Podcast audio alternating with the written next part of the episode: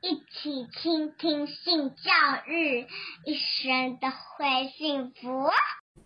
嗨，大家好，我是林燕青，很高兴我今天还想跟大家做一个分享。这个分享是很多人一直问，呃，现在呢，性的议题呈现的这么多，是不是性是一件非常不好的事？在这里，我要做一个重要的澄清：性本身并没有不好。它其实非常的好，只是呢，有时候我们在应用上、行为上，我们有了偏差，所以给人的感觉性变得非常不好。性本身它包含的层面呢，其实非常非常的广。一般人呢都会认为，呃，就是指性交啦，呃，或是什么月经、青少年的一些性行为的问题。或是呢，我们最近新闻啊、已经报道出来的情感移动的问题，好像都是呃在这个生理层面比较多。那刚刚我说到的那个情感移动，那是心理层面。我们就可以看见性本身除了生物面以外，就是我们的身体是男人还是女人，我们有一些什么样的外显的第二性征，这当然是生物面的东西。可是呢，也会跟我们的文化有关。什么意思？因为文化里面的宗教、道德还有价值，它也会影响我们对性的作为还有看法。另外呢，再来很重要的就是一个性的文化了。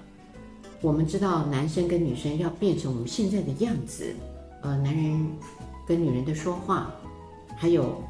他自己呢承担的角色，比如说到现在还是男生以工作为主轴，女人还是会以家庭为他的主核心，这就是文化呢所构成的了。那当然在心里面上，我们呢也会因为男女，我们带来了一个不同的感觉，还有我们自己的思考。我用一个例子来跟大家分享，为什么它含了这四个面。你想想看哦，一个女人，当她第一次来月经，这个月经的本身是生物面，对不对？那也代表她的卵巢的卵成熟了，她可以有受孕的能力了。因此，在荷尔蒙的推波助澜之下，你就会看到我们开始起开恋爱，我们开始有两性的喜悦，想要约会。这个呢，就是我们的心理层面很想恋爱。另外，我们的文化价值告诉你，一旦到了婚姻的时候，如果你没有结婚，有对的人，太可惜了，你就会在这个时候去结婚。结了婚，这时候呢，你就有生育的必要任务了。这个就是我们文化的角色了。你看，我刚从生物面到谈恋爱的心里面。到我们现在要谈的这个生孩子的问题，这时候如果你没有办法生育，或是结婚十多年、两三年就开始着急喽。有些人呢，他的文化的思维一定要生自己的孩子，尤其东方人，如果血统不是自己的，不行的。因此呢，你叫他去收养，他不太喜欢。他要收养，他就要收养自己家人，比如说哥哥啦、弟弟啦、妹妹啦、姐姐啊，而这些有血统非常浓厚亲近的，那他就觉得这个的收养是棒的。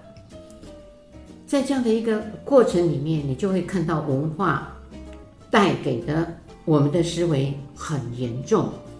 女生呢，为了要生育，好辛苦，借助着科技。一直要去打排卵针，然后要算这个排卵期。那男人呢也一样，如果这时候没有生育，焦虑到不行。你生个女孩也算是生，虽然还不能生男孩。那更严重的文化，他一定要男人做这样子的一个接棒跟传宗接代。因此，性所包含的层面，我们可以看到是这么的广泛。